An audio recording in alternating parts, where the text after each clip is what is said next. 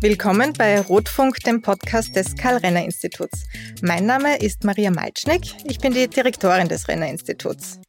Mein Gesprächspartner heute ist Generalleutnant Franz Reisner. Er war bis zum 1. Mai dieses Jahres Kommandant der Streitkräfte des österreichischen Bundesheers. Verteidigungs- und Sicherheitspolitik, die Verfasstheit und die Rolle des österreichischen Bundesheers und dessen Einbettung in eine internationale Sicherheitsstruktur werden seit dem russischen Überfall auf die Ukraine intensiv diskutiert. Ich habe mir gedacht, es ist an der Zeit, das Thema auch im Rahmen einer Rotfunkfolge zu besprechen. Und wer könnte uns hier bessere Einblicke liefern als Generalleutnant Franz Reisner? Herzlich willkommen im Karl-Renner-Institut. Schön, dass du da bist. Darf ich dich zu Beginn bitten, dich unseren Hörerinnen und Hörern vorzustellen? Ja, äh, vielen Dank, Maria, für die ähm, freundliche Begrüßung und für die Einladung zu dem Gespräch. Das freut mich wirklich sehr und ist mir eine große Freude. Ja, ähm, ich bin Geburtsjahrgang 1957 und ähm, war bis zu meiner Pensionierung heuer äh, 46,5 Jahre, seit 1975, Angehöriger des österreichischen Bundesheeres. Ich ähm, habe nach der Matura in Tulln ähm, die Militärakademie besucht, wurde damit äh, 1979 ähm, zum Leutnant äh, befördert und bin ähm, gelernter Pionieroffizier, ich war Pionieroffizier in Klosterneuburg und ähm, äh, habe dann in weiterer Folge einige Jahre später die Generalstabsausbildung ähm, gemacht, war in verschiedenen Funktionen im Ministerium. Ich war Leiter der Logistik ähm, Abteilung äh, bei den österreichischen Fliegerkräften in Langenlebern, damals Fliegerdivision genannt, ähm, durfte dann zwei Jahre im UNO-Hauptquartier ähm, im Department of Peacekeeping Operations ähm, für ähm, die Peacekeeping-Anstrengungen der Vereinten Nationen äh, tätig sein, ähm, war dann ähm, äh, Militärkommandant von Wien, vorher noch, noch einmal äh, für ein Jahr in den USA an der National Defense University in Washington, DC und äh, wie gesagt dann Militärkommandant von Wien für zwei Jahre, wiederum einige Zeit in der Logistik tätig, im Ministerium und im äh, Durchführungsbereich ähm, und war dann knapp zehn Jahre ähm, Kommandant der Streitkräfte. Und da äh, hatte ich eben Verantwortung für die Durchführungsangelegenheiten etwa von 80 Prozent äh, des Bundesheeres in allen ähm, ähm, Einsätzen, sowohl in den Inlandseinsätzen als auch in den internationalen Einsätzen. Und ähm, es haben da zum Verantwortungsbereich eben die Verbände und Dienststellen, Garnisonen äh, des Bundesheeres österreichweit gehört, sowie eben die äh, Kräfte, die wir international eingesetzt haben. Und wie kommt man dazu, sich für eine Laufbahn beim österreichischen Bundesheer zu entscheiden? War das immer schon ein Berufswunsch von dir, schon als Schüler, oder ist, bist du dann beim, im Laufe des Wehrdienstes äh, quasi dazu gekommen, dass du sagst, das wäre was für dich?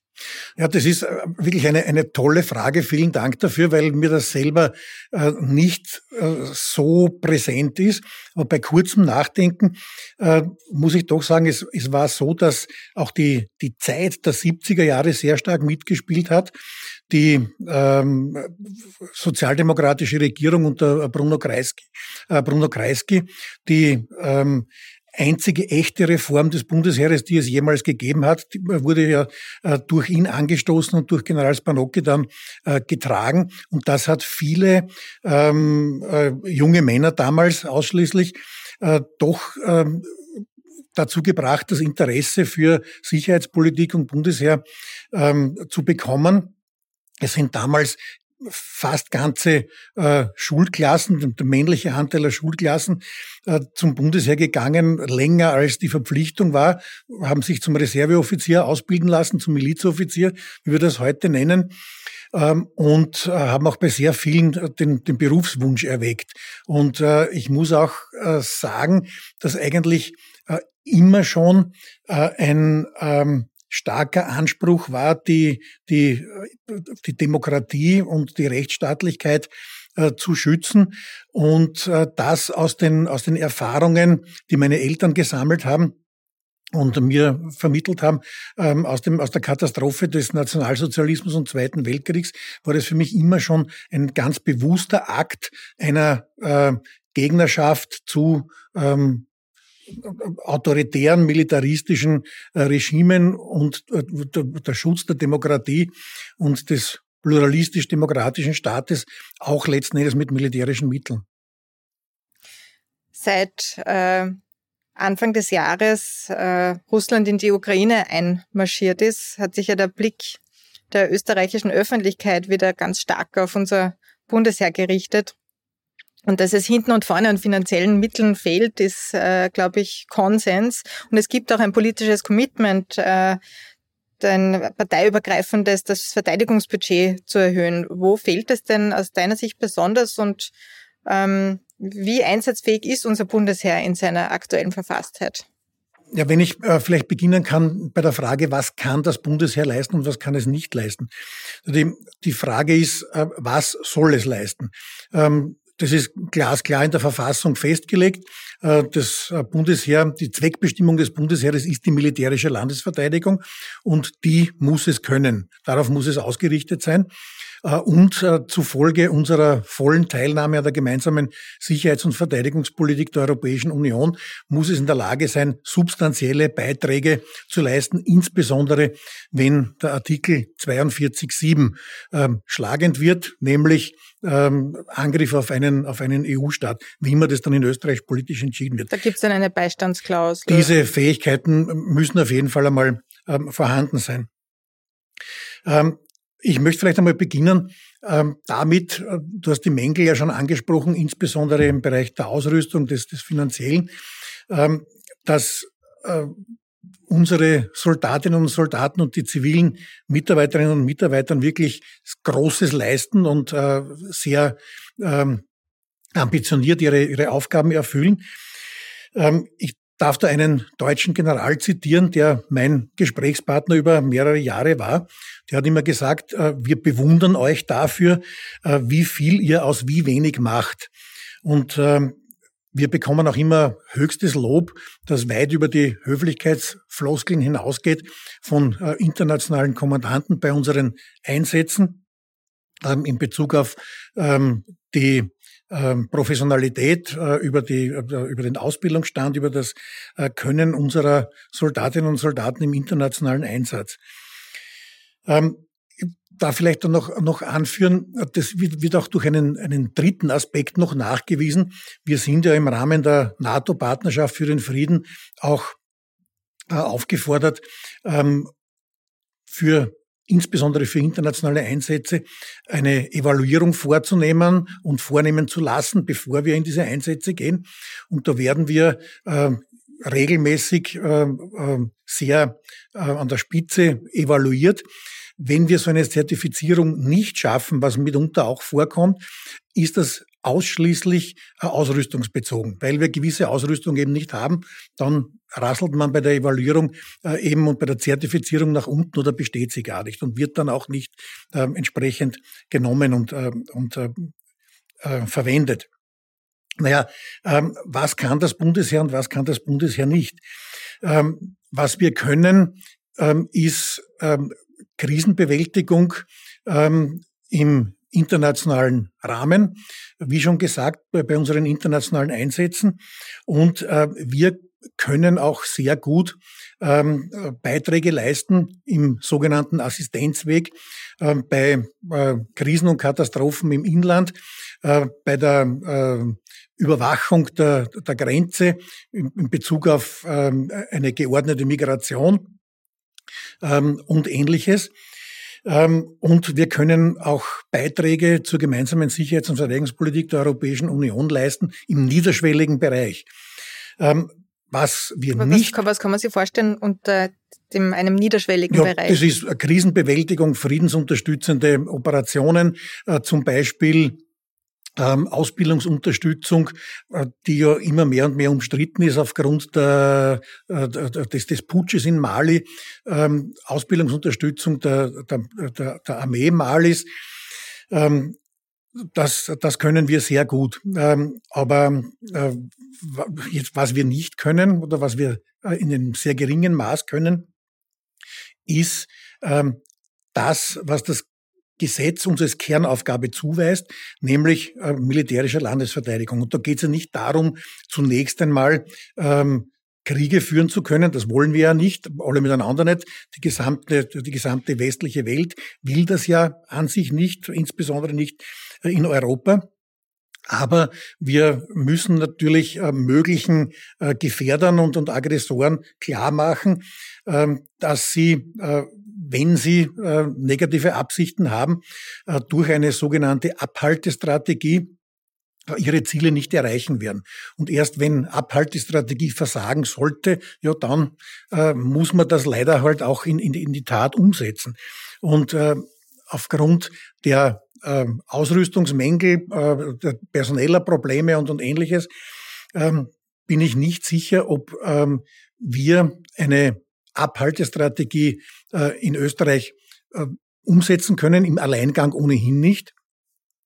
Ähm, und ähm, es ist auch so, dass wir derzeit keine substanziellen Beiträge leisten können ähm, in Bezug auf die äh, Verteidigungskomponente im Rahmen der gemeinsamen Sicherheits- und Verteidigungspolitik.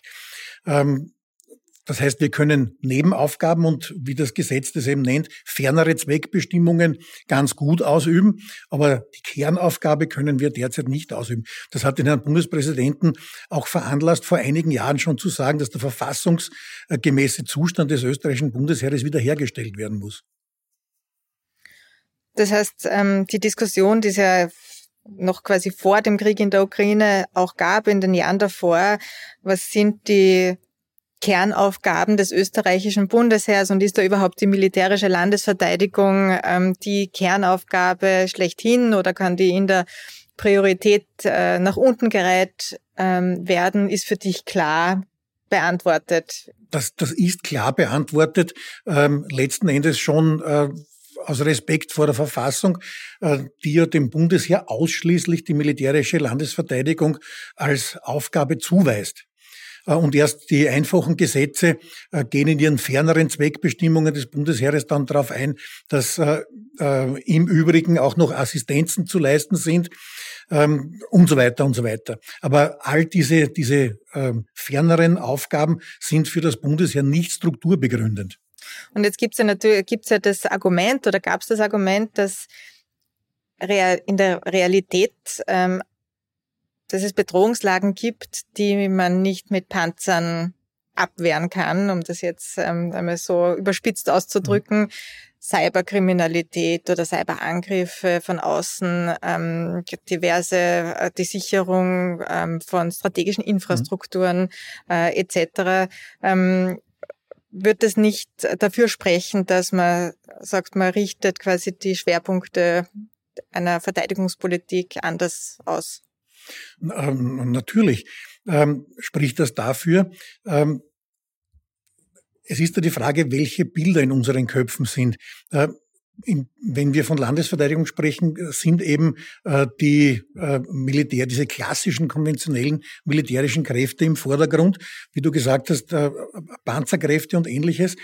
Äh, natürlich wird man das auch brauchen, aber ähm, die, die Schwerpunkte verlagern sich und ähm, wir müssen uns verstärkt ausrichten auf die äh, aktuellen Bedrohungen, die auch dem entsprechen, äh, wie die geografische Lage Österreichs ist und wie unsere sicherheitspolitischen Verpflichtungen sind. Äh, in Bezug auf die äh, substanzielle Beitragsleistung 42.7 äh, des äh, EU-Vertrages ähm, substanzieller Beitrag zur gemeinsamen Verteidigung, ja, da werden wir klassische militärische Kräfte brauchen, ähm, weil die eben gefragt sind äh, im Falle eines Angriffes auf ein EU-Land. Und äh, wir können uns nicht immer ähm, jetzt da, davonstellen und sagen, na ja, wir haben ja die irische Klausel. Wir wissen ja nicht, wie die politischen Entscheidungen äh, in so einem Fall sein werden. Ähm, die ähm, irische Klausel äh, als immer anzuwenden durch Österreich zu bezeichnen, äh, würde ja Stabilität und Vertrauen in Bezug auf die anderen EU-Partner äh, untergraben. Sagen wir, okay, ihr seid ja eh nicht dabei, warum seid ihr dann überhaupt bei der GSVB? Weil der Kern ist ja äh, die Verteidigung und wie auch unsere Verfassung, der Artikel 23j sagt, einschließlich von Kampfeinsätzen. So äh, bitter das ist. Aber wir werden uns nicht davonstellen können und gleichzeitig aber fordern können, na ja, äh, wenn uns was passiert, dann kommen schon die anderen EU-Staaten im Rahmen von 42.7 oder wie es der Herr Bundeskanzler für mich völlig unverständlich vor einigen Monaten zum Ausdruck gebracht hat, ja, dann die NATO-Staaten werden uns dann schon schützen und verteidigen.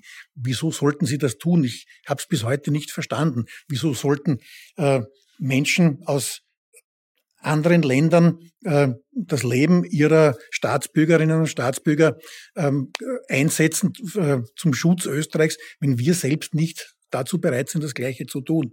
Da liegt sehr, sehr viel im Argen und da ist sehr viel Ambivalenz und Doppelbödigkeit in Österreich gegeben, bedauerlicherweise. Wir kommen ja dann auch später noch dazu, wie jetzt genau ähm, unser Bundesheer in eine internationale Sicherheitsstruktur mhm. ähm, eingebunden ist. Ähm, vielleicht vorweg noch, ähm, Österreich ist ja trotzdem ein kleines Land in der EU und selbst wenn wir das Verteidigungsbudget in einem relevanten Ausmaß erhöhen werden, wird man ja trotzdem sich überlegen müssen, was ist es eigentlich, was wir leisten können in einem internationalen mhm. Netzwerk. Und was, was wären denn so äh, Stärken, klassische Stärken des österreichischen Bundesheers, wo man sagen kann, das bietet einen, einen ernsthaften Mehrwert auch äh, im internationalen Kontext? Oder gibt es da auch Dinge, wo du sagst, die, die könnte man äh, entwickeln? Im österreichischen Bundesheer. Ich bin nicht sicher, ähm, ob deine Frage auch ähm, darauf abzielt, ob wir gewisse äh, einzelne Fähigkeiten äh, einbringen sollten, die man, die man da immer wieder, immer wieder hört. Genau. Äh, ich äh, bin da der Meinung, dass das schon der, der Beginn des Rosinenpickens wäre. Äh, wenn man sagt, na ja, Österreich soll Logistik und ABC-Abwehr und Pioniere und so weiter einbringen. Das, das ist nicht die Frage. Ähm, erstens äh, sind wir da im Vergleich zu anderen höchstens äh, im, im, im, maximal im gleichen Standard aufgestellt, ähm, aber, aber nicht besser. Das, was gefragt ist äh, in, in so einem extremen Notfall äh, eines ähm, Mitgliedslandes der Europäischen Union sind äh, möglichst starke äh, Kräfte. Ähm, da gibt es den Begriff der High-Value Assets, äh, die sind gefragt.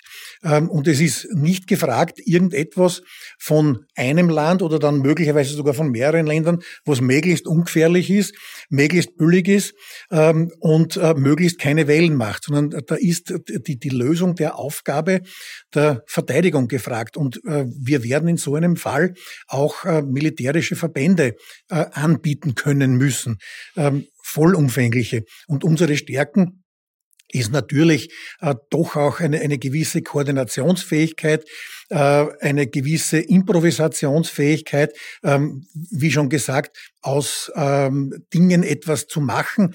So das, das, äh, das können wir sehr gut.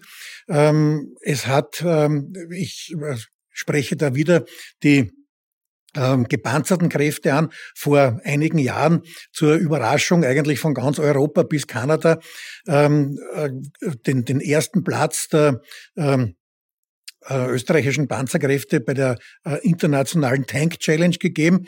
Mit einem relativ alten Gerät, im vergleichsweise alten Gerät, haben wir trotzdem alle äh, ausgestochen, weil unsere Leute einfach wirklich gut in der Lage sind und, und auch den Willen haben, äh, sich äh, in, äh, in ein Thema zu verbeißen und wirklich Spitzenleistungen herauszuholen. Ähm, also da können wir sehr viel beitragen. Aber zu sagen, dass wir äh, mit, einer gewissen äh, in der Öffentlichkeit äh, sehr äh, rosig und, und sehr, sehr wohlwollend gesehenen Truppengattung ähm, uns äh, beteiligen und äh, das ausschließlich, das sehe ich persönlich nicht, sondern es, es müssen vollumfängliche äh, militärische Kräfte sein. Das wird ja ähm, verhandelt im Zuge von äh, sogenannten Truppenstellerkonferenzen, nicht nur bei internationalen Einsätzen, sondern auch dann für, für derartige Zwecke, ähm, was die einzelne Nation einbringen kann. Und glaubwürdig und stabil äh, werden wir nur dann sein, wenn, da, wenn wir äh, trotz aller möglichen anderen politischen Entscheidungen, irische Klausel, äh, Dinge einbringen können, die auch gefragt sind. Ähm, seit wenigen Monaten ist der General Robert Brieger, er war bis vor kurzem Generalstabschef des österreichischen Bundesheers, Vorsitzender des Militärausschusses der Europäischen Union. Er ist quasi dann der, der wichtigste ähm, Militär in der, äh, in der EU. Und das ist ja nur ein Beispiel von mehreren, in denen das österreichische Bundesheer und seine Vertreterinnen und Vertreter an internationalen Sicherheitsinitiativen auch teilnehmen. Und auch wenn wir jetzt mit äh, unserer Neutralität nicht Teil eines Verteidigungsbündnisses sind, ähm, sind wir also doch international aktiv. Ähm, du warst das ja auch selbst in deiner, in deiner Biografie. Kannst du uns einen Überblick über die österreichische Einbindung in die internationale hm. Sicherheitsarchitektur geben? Ja, ähm, wir sind doch sehr, sehr äh, prominent und vielschichtig eingebunden in die internationale Sicherheitsarchitektur. Äh, traditionell und seit den frühen 60er Jahren waren wir bereits in die Vereinten Nationen eingebunden, in die ähm, Peacekeeping-Operationen der Vereinten Nationen die haben sich etwas relativiert, weil auch die UNO äh, verstärkt abstellt darauf, regionalen Organisationen ähm, den Auftrag zu geben, sie zu autorisieren oder zu mandatieren, ähm, friedenserhaltende Operationen durchzuführen. So eine regionale Organisation ist zum Beispiel die NATO, ist die OSZE und ist auch die, die Europäische Union. Und daher ähm, sind wir, äh, das ist jetzt der, die Bottomline sozusagen, der, das, was herauskommt am Ende des gesamten politischen Prozesses, mit etwa 800 äh, Soldatinnen und Soldaten, es soll es bis zu 1100 in 15 internationalen Einsätzen engagiert. Ähm, ich beschränke mich jetzt auf die großen Einsätze. Äh, der einzige große UN-Einsatz, an dem wir beteiligt sind, ist ähm, UNIFIL im Libanon mit etwa 170, 180 Soldatinnen und Soldaten. Wir sind sehr stark am Balkan engagiert. Ähm, wir stellen die größte nicht äh, NATO-Mitgliedsstaat äh, Kraft bei KFOR, bei der Kosovo Force. Das ist eine NATO-geführte Operation. Und äh, wir stellen ähm, eine doch die, die, die stärkste Kraft auch bei EUFOR Altea, das ist eine EU-geführte Force, European Force äh, in Bosnien-Herzegowina, wo wir auch seit 13 Jahren den Kommandanten stellen. So, das ist dann der Kommandant über alle äh, internationalen Kräfte in äh, Bosnien-Herzegowina. Und äh, wir beteiligen uns auch immer wieder an OSZE-Missionen. Ähm, beispielsweise äh, eine sehr äh, prominente Sache war und ist immer noch, allerdings ist relativiert durch den Ukraine-Krieg. Wir haben alle äh, OSZE-Beobachter seit, äh, naja, sechs, sieben Jahren, würde ich, würde ich sagen, oder seit 2014 sogar, seit 2014 für die OSZE-Mission äh, in der Ukraine ähm, ausgebildet. Alle internationalen, äh, nicht nur die eigenen. Und äh, du hast äh, schon erwähnt, dass äh, General Brieger jetzt Chairman des ähm, European Military Committee ist seit, seit Juni. Das ist erst daher der, der ranghöchste Offizier der Europäischen Union, ist ein Österreicher für drei Jahre und das ist ja was. Ne? Das zeigt ja, dass wir voll eingebunden sind in die gemeinsame Sicherheits- und Verteidigungspolitik äh, der EU. Ähm, wir ähm, sind beteiligt an den sogenannten EU Battle Groups seit dem Jahr 2003. Äh, ähm, wir sind äh, beteiligt an der Permanently Structured äh, Cooperation mit mehreren Projekten zur Weiterentwicklung der Fähigkeiten in der Europäischen Union. Ähm, wir sind beteiligt mit geringen Kräften, aber immerhin äh, beim Eurocore, das sowohl EU assigniert ist als auch NATO assigniert ist, das seinen Sitz äh, in Straßburg hat und äh, verwaltet und koordiniert wird das durch eine äh, durch die Militärmission in Brüssel, ähm, die Österreich äh, betreibt äh, mit einer EU-Abteilung und mit einer mit einer NATO-Abteilung. Ähm, und ähm, es gibt ja auch regelmäßig ähm, einen österreichischen NATO-Botschafter. Ähm, und das ist für viele doch sehr überraschend. Stimmt, ja. Du hast ja ganz am Anfang beschrieben, ähm, auch deine, deinen Weg ins Bundesheer und was ähm, auch zu der Zeit ähm, politisch diskutiert wurde und wie auch Sicherheitspolitik zu der Zeit äh, diskutiert wurde, und zwar unter einer, ähm, unter einer sozialdemokratischen Regierung. Ähm, welche Rolle hat denn aus deiner Sicht das, das, das am Anfang schon kurz angeschnitten, aber das Bundesheer jetzt in einer Demokratie und wie kann auch ein sozialdemokratischer Zugang zu einer Verteidigungspolitik aussehen? Wir diskutieren das ja jetzt in den letzten Monaten aufgrund des Kriegs in der Ukraine ähm, ja sehr intensiv und es gibt auch eine sehr intensive gesellschaftspolitische Debatte. Wir haben natürlich immer ein, ähm, also die Sozialdemokratie ist ja natürlich eine Friedensbewegung in ihrem, in ihrem innersten Kern und da ist es natürlich dann ein starkes Spannungsfeld, wenn man ähm, dann äh, zu einem Punkt kommt, wo, wo man diskutieren muss, wie wie geht man danach um mit Waffengewalt und mit der äh, möglicherweise auch mit dem mit der Notwendigkeit, dass man eben mehr Geld für Rüstung ausgeben muss und ähm, der Krieg quasi auch ein reales Thema wieder wird. Ja, vielleicht, wenn ich beginnen kann, äh, bei der Rolle des Bundesheeres in einer Demokratie oder im, im demokratischen Staat.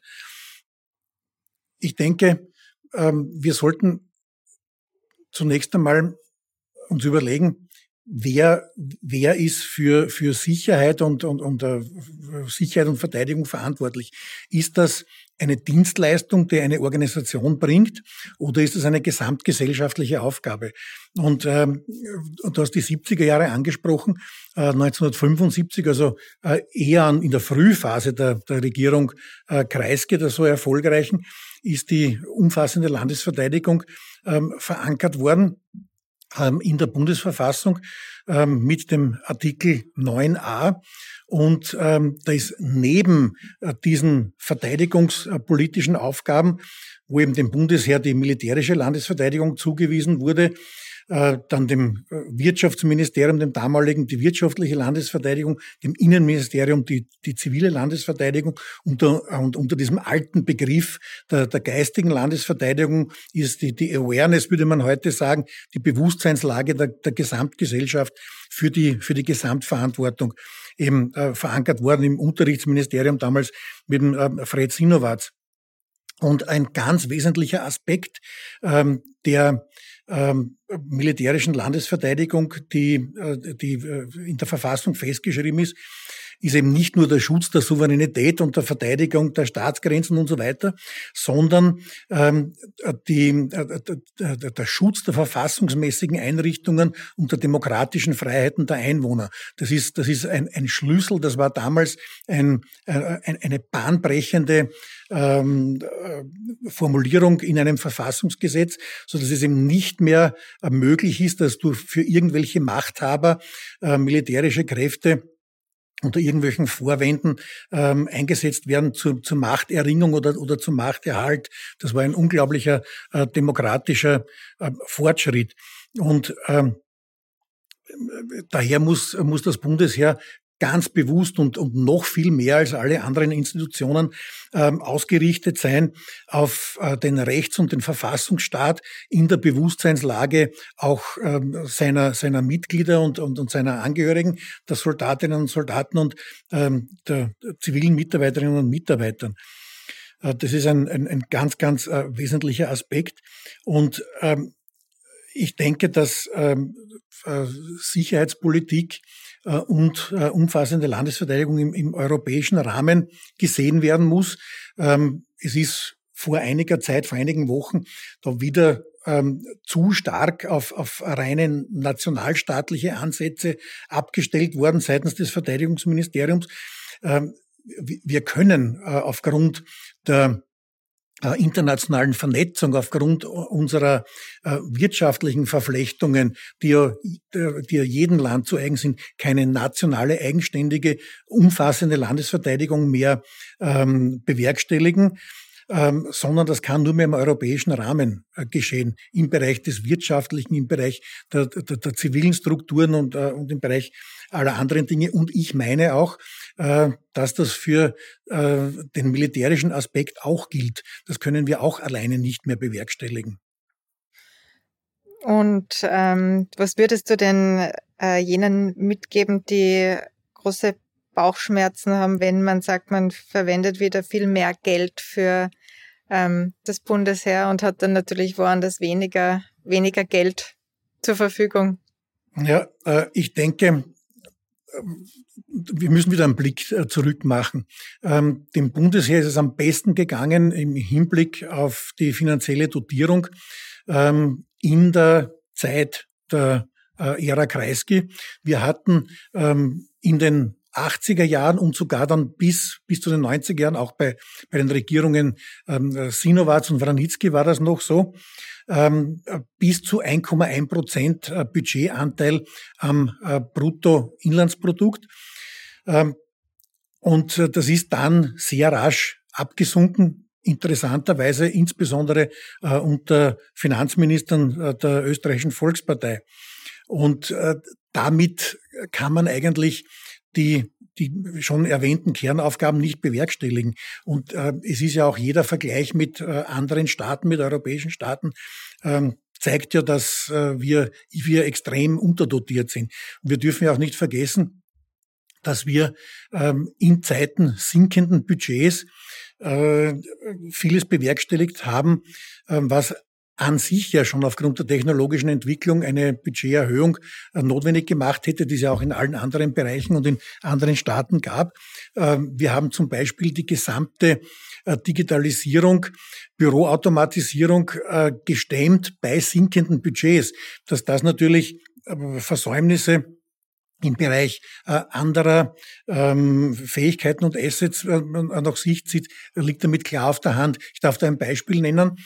Ähm, alle Geräte äh, und alle Gerätefamilien, die uns jetzt Probleme machen, sind in der Ära Kreisky beschafft worden. Das war die, die größte Beschaffungsphase äh, im österreichischen Bundesheer, die es äh, in der Geschichte der Zweiten Republik gegeben hat. Alle äh, Flugzeugflotten und Hubschrauberflotten wurden damals beschafft, mit wenigen Ausnahmen, äh, wie zum Beispiel eben die, die Eurofighter. Die Vorgänger, der, der Eintritt in das Überschallzeitalter wurde ähm, noch in der Regierung Kreisky und dann Sinowatz ähm, auf Schiene gebracht. Äh, wir haben damals einen unglaublichen Zulauf an Fahrzeugen gehabt. Natürlich auch, um die Not, damals schon notleidende verstaatlichte Industrie zu stützen, äh, Steuerwerke. Aber äh, die, die gesamten Lkw-Flotten der 70er Jahre, der 80er Jahre, der bekannte Pinzgauer, den wir heute noch in über 600 Stück fahren, diese, diese Fahrzeugflotte ist jetzt 50 Jahre alt. nächstes Jahr beginnt, beginnt, äh, beginnen die ersten Fahrzeuge 50 Jahre im Dienst zu sein. Das muss man einer Feuerwehr, einer Polizei oder anderen Organisationen sagen, dass, dass wir unsere jungen Männer mit der Technologie der 60er Jahre äh, noch bewegen.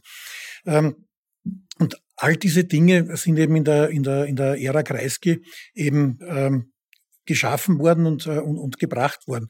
Ja, und äh, natürlich werden wir, um eben die Aufgaben in der Sicherheitspolitik erfüllen zu können, auch die entsprechenden ähm, äh, Fähigkeiten und Assets brauchen.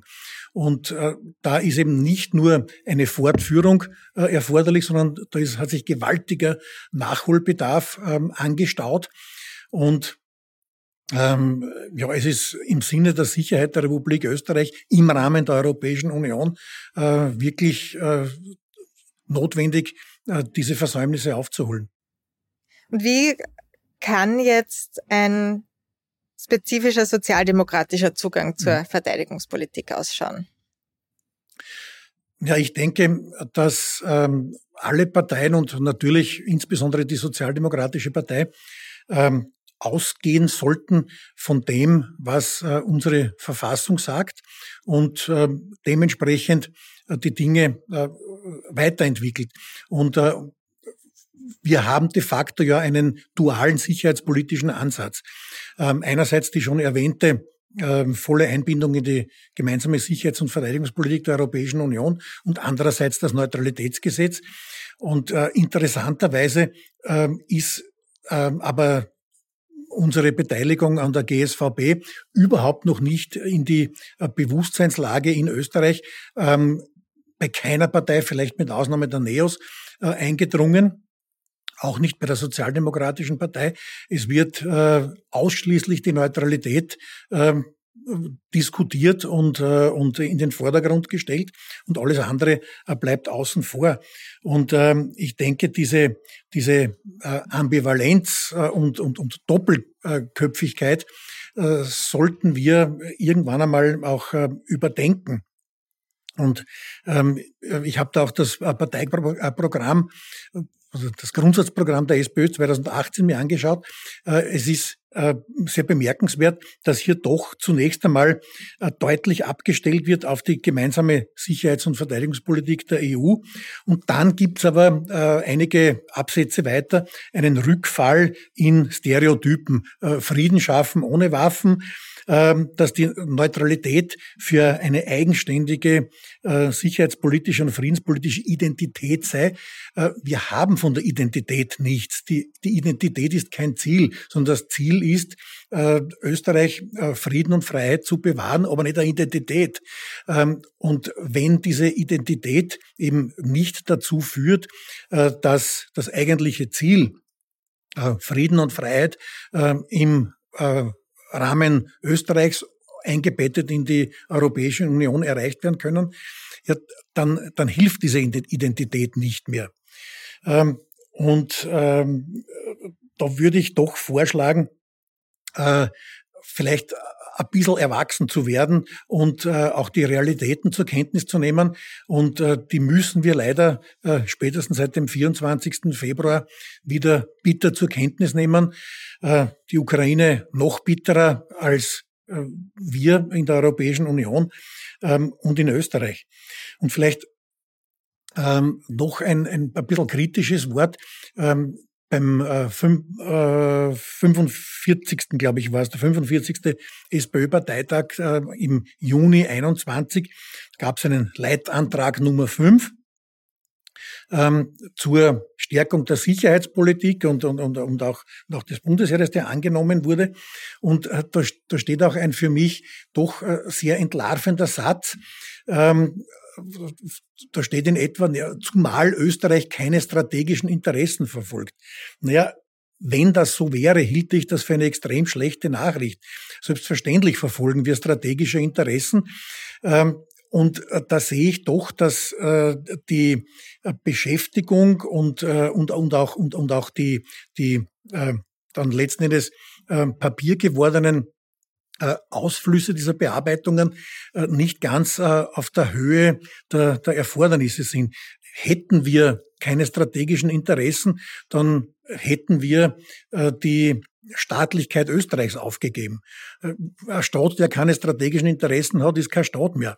Und äh, daher wäre meine Empfehlung, äh, sich die Dinge wirklich äh, viel detaillierter und ähm, seriöser und, und frei von, von äh, Wunschvorstellungen oder restideologischen Verbrämungen eben anzusehen und äh, auch vielleicht zu vergleichen, wie verhalten sich andere soziale Demokrat, sozialdemokratische Parteien in Europa. Ähm, und dann werden wir eben doch sehr bald äh, sehen, äh, dass wir mit äh, doch sehr eher im naiven äh, angesiedelten Vorstellungen nicht das Auslangen finden werden. Deinen letzten Satz, dass man sich natürlich realistisch ähm, dem Thema Verteidigung und Sicherheit annähern muss, werden wahrscheinlich viele teilen oder äh, wird wahrscheinlich die Sozialdemokratie an sich teilen. Was immer dabei denke, ist, dass ja die Neutralität ähm, ähm, natürlich ich meine, unser Nationalfeiertag, der 26. Oktober, ist der Tag, an dem das Neutralitätsgesetz verabschiedet worden ist.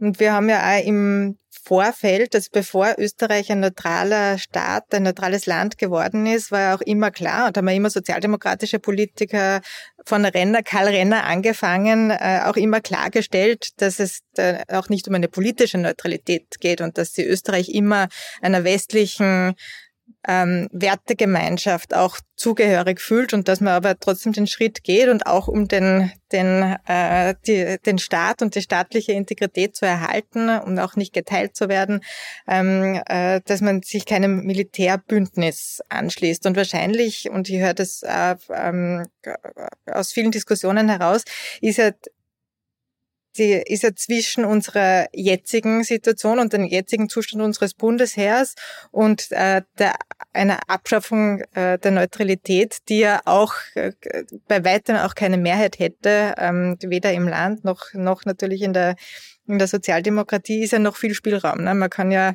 es gibt ja noch viel zu tun, ähm, jenseits der Frage, ob man dann sich einem Bündnis anschließt oder nicht.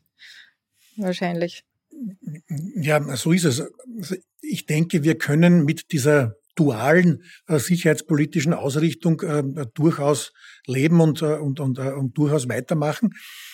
Ähm, allerdings ähm, muss schon klar sein, dass wir die Neutralität äh, in einer ganz besonderen sicherheitspolitischen Situation ähm, aus freien Stücken gewählt haben, wie es offiziell ja äh, genannt wird. Wir wissen alle, dass es natürlich eine Voraussetzung war, äh, um äh, den Staatsvertrag zu erlangen. Und äh, das wurde ja dann schon äh, mit äh, April und Mai 1955 klar. Und wir haben dann unsere ähm, äh, dann informell eingegangene Verpflichtung am 26. Oktober mit der Beschlussfassung des Neutralitätsgesetzes eingelöst. Und das hat sich eben so verfestigt, dass es äh, zu, einer, zu einer Art äh, genetisch abgebildeten äh, Identität geworden ist.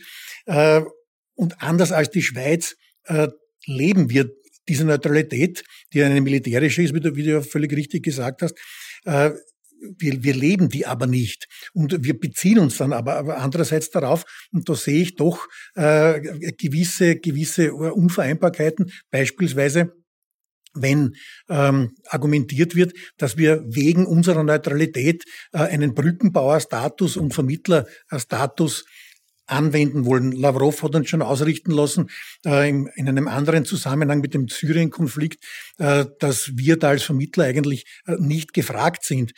Und äh, ich, ich verstehe da auch die Logik nicht dahinter. Wenn wir politisch nicht neutral sind, wie können wir dann gerade in, in politischen Fragen einen neutralen Vermittlerstatus einnehmen? Wir sind militärisch neutral, das sagen wir alle einhellig immer wieder. Und äh, da ist doch sehr viel Wunschdenken äh, bei manchen dabei.